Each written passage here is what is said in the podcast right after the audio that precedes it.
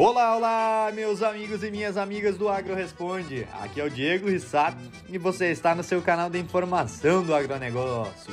O canal criado por pessoas que vivem o campo para quem é do campo.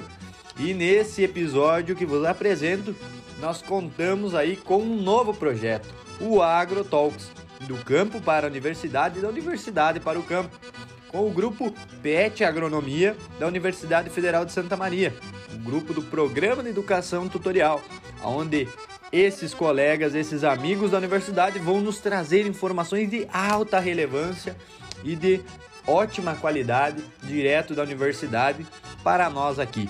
Então, acompanhe na sequência que nós teremos mais um episódio com a equipe do PET. Olá pessoal, tudo bem com vocês? Temos então aqui hoje mais um episódio do AgroTalks, do campo para a universidade, da universidade para o campo. Eu sou Augusto Leal e hoje nós vamos falar sobre um tema muito legal: os gases de efeito estufa no cultivo do arroz. Para tratar desse assunto, eu tenho aqui as minhas colegas, a Júlia e a Mari, e a pesquisadora do Instituto Rio Grandense do Arroz, a doutora Mara Gross. Como vocês estão, meninas? Sejam muito bem-vindas ao AgroTalks. Oi, Augusto, tudo certo contigo? Oi, pessoal, é uma grande honra ter essa oportunidade de estar aqui participando do AgroTalks. Eu me chamo Júlia Damiani, sou formada técnica em agropecuária pelo IFRS, no campus Bento Gonçalves. Estou no terceiro semestre do curso de agronomia pela UFSM. Ainda sou aluna de iniciação científica da equipe Fenoglade e integrante do grupo PET Agronomia. Olá, pessoal. Eu sou a Mariana Vruck, assim como a Júlia também sou acadêmica do curso de agronomia da UFSM atualmente cursando o sétimo semestre do curso. Sou bolsista PET Agronomia já há três anos e estou desenvolvendo trabalhos de iniciação científica no grupo de pesquisa em arroz irrigado e uso alternativo de áreas de várzea, o GEPAI. Eu também agradeço a oportunidade de participar desse episódio e poder compartilhar com vocês um pouquinho deste assunto que é tão discutido na nossa área. Olá, pessoal. Aqui é Mara Gross, pesquisadora do Instituto Rio Grandense do Arroz, e é uma com grande satisfação que eu participo então desse podcast com todos vocês para tratar de um assunto tão importante como a emissão dos gases de efeito estufa na lavoura do arroz. Eu sou formada em agronomia, também pela Universidade Federal de Santa Maria, trabalhei né, como estagiária, mestra, mestrando e doutoranda aí todos os, né, todos os anos da faculdade, também no grupo GEPAI, assim como a Mariana, com orientação do professor Enio Marquesan. E dentro do IRGA, né, como pesquisadora, uh, fiz uh, minha linha de pesquisa é na linha de pesquisa de manejo cultural e no doutorado, então, me especializei mais na parte de emissão de gases de efeito estufa, que é uma linha de pesquisa, então, que eu sigo até hoje. Então, muito obrigada mais uma vez pelo convite e pela oportunidade de estar aqui conversando com vocês hoje. Nós que agradecemos pela presença de vocês e tenho certeza que essa conversa vai ser muito legal. Agora, então, que a gente já se apresentou, a gente conhece vocês, vocês podiam falar um pouco do tema. Júlia, explica para nós o que, que, são os gases do efeito estufa. Bom, Augusto, uh, antes de entender o que são os gases do efeito estufa, acho que a gente precisa entender um pouco melhor o que é o efeito estufa em si. Então, o efeito estufa ele é um processo de aquecimento da superfície da Terra para que uma temperatura adequada à vida seja mantida. Ele ocorre porque o Sol emite ondas curtas de calor que, quando vão bater na superfície terrestre, eles vão voltar para a atmosfera como ondas longas, que é a radiação infravermelha, e essa radiação é absorvida por alguns gases que existem na atmosfera. Estes são os gases do efeito estufa. Alguns desses gases são o dióxido de carbono, o metano e o óxido nitroso. O que chamamos de aquecimento global é nada mais, nada menos do que a aceleração do efeito estufa, porque com a atividade humana, a queima de combustíveis fósseis, o desmatamento, as queimadas e também a atividade agropecuária, a camada dos GEE, que são os gases de efeito estufa, aumenta e os raios infravermelhos são cada vez mais absorvidos, aumentando a temperatura do globo terrestre. E como sabemos, o aquecimento global ele influencia em mudanças climáticas, o que poderão futuramente causar consequências muito graves ao meio ambiente. É muito importante isso que o efeito aquecimento é um efeito normal, né? A gente só está sendo bem acelerado. Mas a gente está falando mais sobre o arroz e como o cultivo do arroz influencia nesse fenômeno que nós estamos falando, do aquecimento global. A, a, agricultura e pecuária, eles contribuem com aproximadamente 22% das emissões de dióxido de carbono, 55% das emissões de metano e 80% de óxido nitroso. Desse total da agricultura e pecuária, a lavoura de arroz representa cerca de 30% das emissões de metano e 11% das emissões de óxido nitroso. Isso mesmo, Júlia mas é importante frisar que a planta de arroz em si, ela não produz metano. Ele é produzido no solo e transportado para a atmosfera, principalmente através dos aerênquimas. Apenas uma pequena porção dele é difundida na água e vai para a atmosfera com a formação de bolhas sob a lâmina d'água. Além disso, a emissão e produção de metano ocorrem principalmente durante a safra, pois ele é produzido em condições anaeróbicas, e durante esse período o solo está coberto pela lâmina d'água diferentemente do óxido nitroso, por exemplo, que pode ser produzido logo após o alagamento, mas ocorre principalmente na entre-safra, após a colheita. Isso porque ele é produzido por processos de nitrificação e desnitrificação, em função dos ciclos de umedecimento e secagem do solo. Muito importante isso que tu falou, Mari, que não é o arroz que emite o gás, né? Uh, e os principais fatores, o que, que afeta essa emissão de gás? O que, que pode aumentar ou diminuir? O quanto a, o cultivo vai emitir? Augusto, vários fatores podem influenciar na emissão dos gases de estufa. Dentre eles, nós podemos citar especialmente o estágio de desenvolvimento, o tipo de planta e ciclo das cultivares. Isso porque as maiores taxas de emissão de metano ocorrem na fase reprodutiva, durante o florescimento da planta. Esse aumento deve-se à liberação dos compostos orgânicos pelas raízes que servem como substrato para as bactérias metanogênicas. Além disso, ao pleno desenvolvimento dos arênquimas e demais estruturas da planta de arroz, que contribuem com a difusão desse gás para a atmosfera. Quanto às cultivares, as menores emissões ocorrem com aquelas de porte baixo, ciclo curto e com alta produtividade de grãos. Isso pode estar relacionado ao fato de que a menor disponibilidade de carbono durante o florescimento, reduzindo a liberação dos compostos orgânicos pelas raízes e a menor quantidade de biomassa da parte aérea, afetando então a difusão do metano para a atmosfera, e também a menor tempo de alagamento, reduzindo o período que o solo está sem oxigênio. Complementando a fala da Mari, alguns estudos relatam que cultivares como a Carnaroli SCS Andozan e IRGA 422CL emitem cerca de 14,9 a 26,2 gramas de metano por metro quadrado. Já cultivares como BRS Atlanta, Inove-CL e Bluebell emitem de 8,5 a 10,7 gramas de metano por metro quadrado. Interessante isso que vocês falaram sobre as cultivares e a diferença de ciclo, né? Mas e relacionado ao manejo, principalmente ao de água e ao de solo, como é que eles afetam esse processo de emissão de gases? Claro, Augusto. Ambos os manejos interferem diretamente na emissão dos gases de efeito estufa. A manutenção de uma lâmina d'água contínua durante todo o ciclo da cultura do arroz é um fator que intensifica as emissões, pois a condição de um ambiente anaeróbico favorece o processo de metanogênese. Alguns estudos indicam que ao utilizar um sistema de irrigação intermitente, isto é, suprimindo a irrigação em um ou mais momentos do ciclo do arroz, a redução na emissão de gases. Muitos devem estar se perguntando nesse momento se suprimir a irrigação durante o ciclo da cultura, apesar de reduzir a emissão de, de metano, também não pode aumentar a emissão de óxido nitroso. A resposta é sim. No entanto, esse aumento na emissão de óxido nitroso é menos expressivo que a redução na emissão de metano.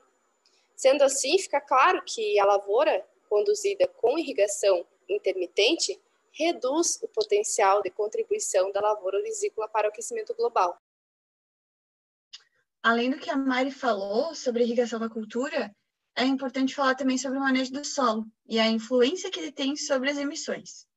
O sistema de preparo convencional com a utilização de lavrações e gradagens na primavera, aumentam as emissões de metano quando comparado ao cultivo mínimo, que é o preparo antecipado no verão ou outono e inverno. Ou também quanto ao plantio direto, em que não há revolvimento do solo e a biomassa vegetal permanece na superfície do solo. Com isso, quando há o cultivo mínimo e a incorporação da palha ocorre no outono, essa decomposição irá ocorrer sob condições aeróbicas, isto é, com a presença de oxigênio, liberando dióxido de carbono e reduzindo o potencial de emissão de metano. isso vai diferir do preparo próximo à semeadura, em que a decomposição será anaeróbica, favorecendo a emissão do metano. Quanto ao óxido nitroso, ainda não há respostas conclusivas. Enquanto alguns estudos vão falar que a emissão deste gás é semelhante no cultivo convencional e direto, outros vão indicar que as emissões são um pouco maiores no plantio direto. Ah, muito legal esse manejo, como influencia, né? E em área de terras baixas, a gente nota cada vez mais a introdução da rotação de culturas, né? A utilização da soja, plantas de cobertura durante a entre-safra. Como é que isso influencia no potencial de emissão dos gases do efeito estufa? Bom, a rotação de culturas é uma importante ferramenta para a redução da emissão dos gases de efeito estufa durante o ciclo do arroz, porque ela permite um aumento na produtividade dos grãos. Por exemplo, se fizerem uma rotação de cultura entre cultivo em sequeiro e cultivo de arroz irrigado, essa troca vai fazer com que ocorra a aeração do solo. E isso vai interferir na emissão dos gases de efeito estufa, porque altera a atividade do carbono e nitrogênio, além de reduzir o tempo em que o solo vai permanecer alagado, ou seja, sem ar, diminuindo também a emissão do metano. Mas tem que tomar cuidado também, porque a, a rotação com o cultivo em sequeiro favorece as emissões de óxido nitroso, já que ocorrem os processos de nitrificação e desnitrificação. Mas, em resumo, a rotação de culturas auxilia na redução da emissão do metano que é o gás de efeito estufa mais prejudicial para o aquecimento global. E se nós formos falar de história, a, a, hoje a gente emite mais, a, as lavouras emitem mais gases hoje ou emitiam mais gases antigamente? Como é isso? Isso mesmo, Augusto. Uh, segundo o Boletim Técnico 0013-2020 do Instituto Rio Grandense do Arroz Irrigado, IRGA, nos últimos 30 anos houve uma redução de 48% no padrão de emissão de gases de efeito estufa enquanto que a produtividade das lavouras aumentou em média 40%. Essa redução deve-se aos resultados da pesquisa, ao melhoramento genético associado a boas práticas de manejo, pois o cultivo de arroz é uma das poucas fontes de gás de efeito estufa que, através de práticas de manejo, pode ter seu potencial de emissão reduzido. Ah, que bom saber disso, né?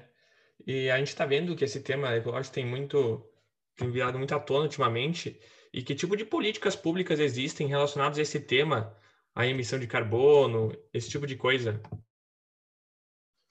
Existem algumas políticas públicas que auxiliam, como o Programa Agricultura de Baixo Carbono, o ABC do Ministério da Agricultura. Esse programa ele possui um plano de financiamento para os produtores rurais. Outra opção ainda é uma certificação chamada Low Carb, ou um selo de origem para o arroz gaúcho produzido com a baixa emissão dos gases de efeito estufa. Bom, todos sabemos que uma produção sustentável agrega valor ao produto comercializado e permite ainda que ele seja inserido em mercados restritos, como o europeu ou ainda o asiático. Ah, legal isso. Acho que tem muito a crescer esse mercado, principalmente a gente anda nessa fase em que as preocupações ambientais estão cada vez mais em foco. Mara, vamos falar contigo agora também, né? Aproveitar a tua presença aqui. Nos conta, pra, conta aí quais são as principais pesquisas que se tem na área, no Rio Grande do Sul. O que, que tu pode contar para nós sobre a emissão dos gases do efeito estufa eh, nas pesquisas? Bom, Augusto, como tu e as gurias já comentaram, né? Inclusive nessa última fala da Júlia, em que se tem uma preocupação maior com um produto gerado com sistemas mais sustentáveis. Então, muitas vezes o produtor ele não, ele não consegue enxergar a curto prazo uh, esses benefícios desse tipo de estudo, porque são estudos muito específicos. E quando a gente fala em gases, a gente está falando em coisas que a gente não enxerga.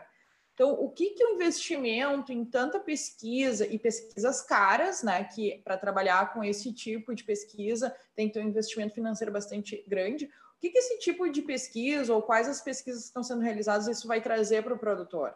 Tudo isso que vocês comentaram, né, mas principalmente que a nossa população, hoje, a partir de agora, já começou, mas uh, com, vai ter um crescimento maior, que a população ela quer saber a origem do alimento que ela está consumindo e a história desse alimento.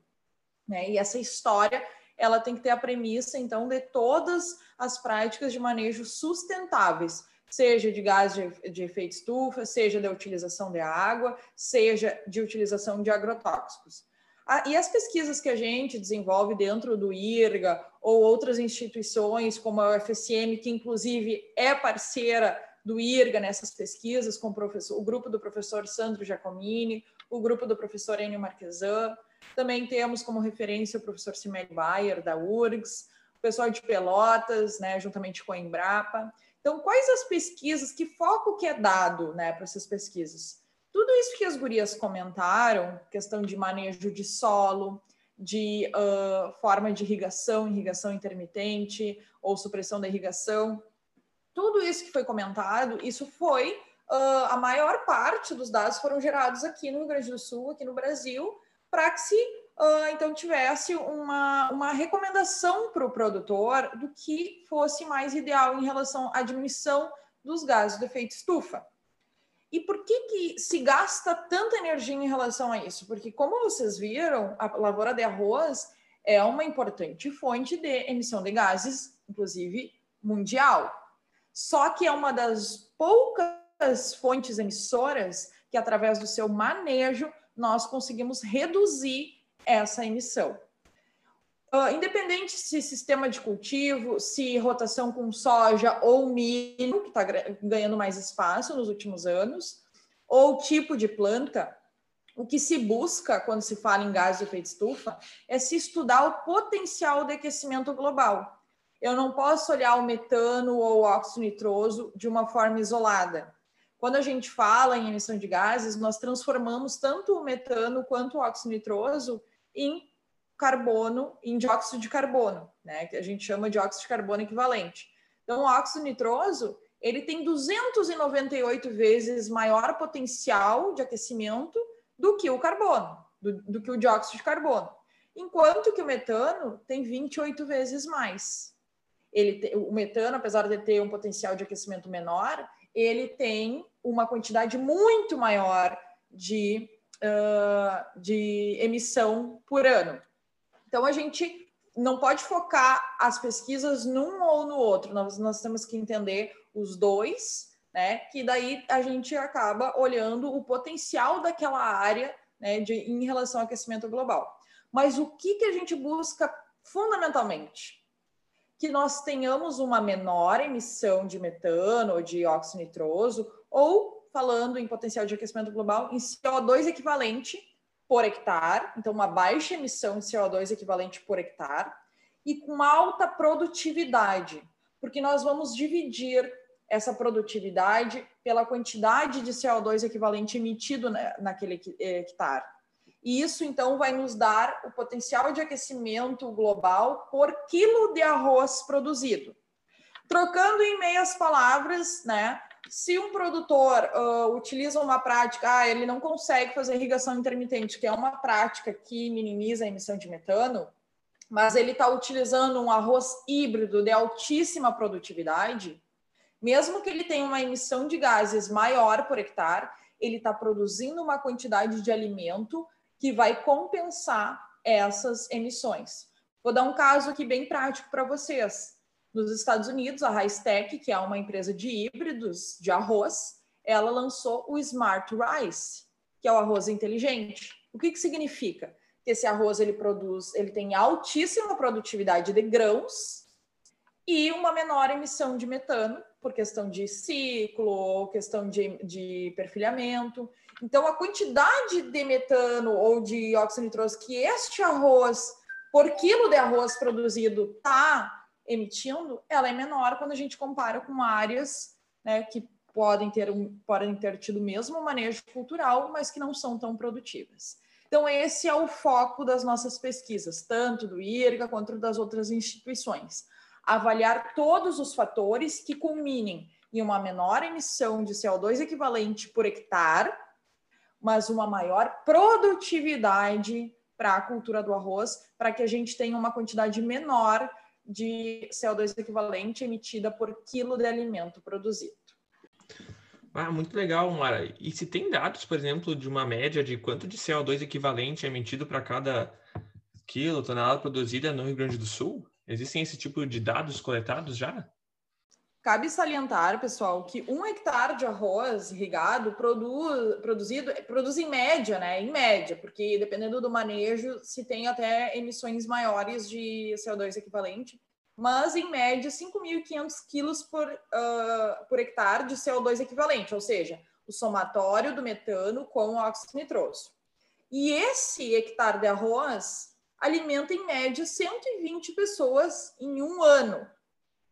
Quando a gente compara com o nosso gasto como habitante no Brasil, então isso é muito menor, né, do que uh, esse nosso gasto individual, que é em torno aí de 9 mil quilos de CO2 equivalente.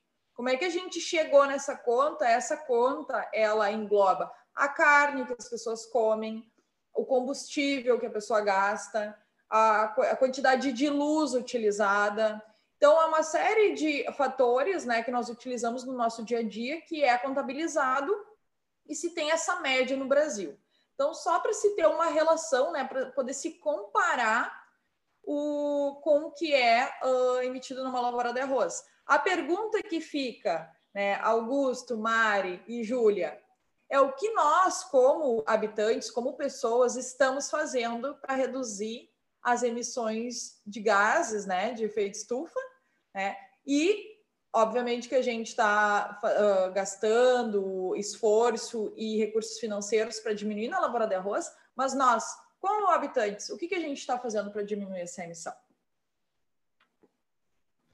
Acho que a tua pergunta é muito, muito boa, Mara, até para o pessoal que está escutando o podcast poder refletir, então, o quanto a emissão, a sua própria emissão é importante, né? Às vezes a gente pensa, que é o problema das grandes indústrias na própria agropecuária, mas nós temos grande influência em toda essa emissão de gases, né? Então, eu acho que nós podemos encerrar em, com essas ótimas falas de vocês, que foram muito esclarecedoras. Eu só tenho a agradecer a presença de vocês, em especial da Mara, que topou fazer parte desse projeto com nós, a vir aqui disponibilizar o seu tempo e seu conhecimento para enriquecer todo mundo aqui. Muito obrigado, meninas. Muito obrigado, Mara. Foi excepcional a tua presença aqui. Uh, vai também salientar que a gente utilizou vários materiais do IRGA para fazer esse trabalho e só tenho a agradecer a presença de vocês. Muito obrigado. Muito obrigada, Augusto, pela, pelo convite, poder participar né, dessa, desse mais um episódio do podcast, que é de extrema importância para atualizar tanto alunos e acadêmicos quanto agricultores e produtores. Então, muito obrigada por, por poder fazer parte disso. Bem, Augusto, gostaria de agradecer ao Grupo PET Agronomia por estar envolvido nesse projeto, a Júlia, minha colega, que ajudou com esse episódio, e também gostaria de agradecer muito a Mara por ter aceitado o convite e nos em participar junto com a gente, compartilhar um pouquinho do que ela tem pesquisado nesse período. Uh, todos que tiverem, que ouvirem o podcast, quiserem esclarecer quaisquer dúvidas, podem entrar em contato com o grupo. E, novamente, agradeço a participação nesse episódio.